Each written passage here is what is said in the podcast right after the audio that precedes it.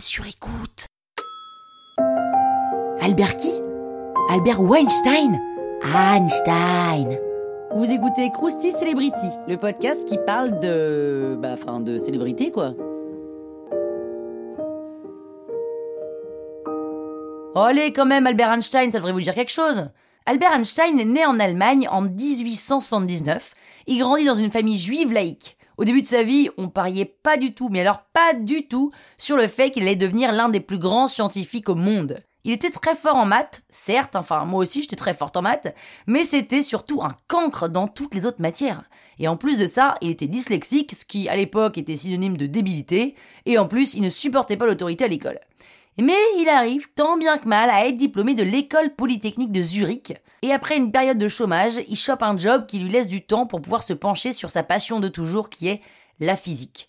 Et là, enfermé dans son appartement, il fait faire un bond de géant à la science, c'est-à-dire qu'il développe la théorie de la relativité restreinte, et quelques années plus tard, la théorie de la relativité générale avec la fameuse formule E égale mc2. Alors, je vais pas rentrer dans les détails de ces théories, hein, parce que je suis pas physicienne et encore moins bonne pour pitcher des théories, mais en gros, la première dit que l'espace et le temps sont liés et qu'ils forment une quatrième dimension, soit l'espace-temps. La deuxième, c'est que l'espace et le temps sont relatifs et qu'ils peuvent être déformés. Alors, si c'est pas clair, je vous recommande vivement d'aller regarder le film Interstellar, ou pas, Hein, si vous voulez encore plus rien comprendre. Mais en tous les cas, euh, c'est grâce à ces théories que notre monde évolue, genre que le GPS existe ou que l'électricité existe.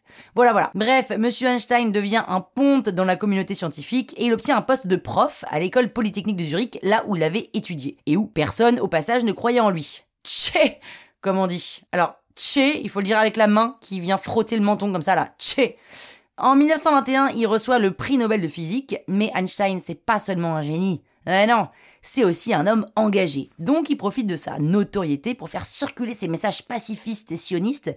Mais à l'arrivée d'Hitler au pouvoir, il émigre aux États-Unis et là il est paniqué à l'idée que les nazis puissent élaborer une arme nucléaire.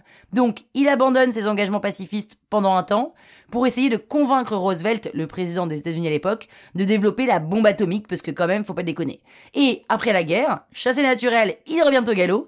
Einstein milite pour le désarmement international. Il meurt à Princeton en 1955 à l'âge de 76 ans d'une rupture d'anévrisme.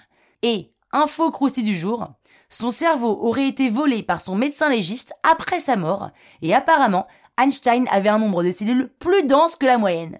Bah voilà, ça c'est le point commun avec moi. Tché Croustille, hein? La toile sur écoute.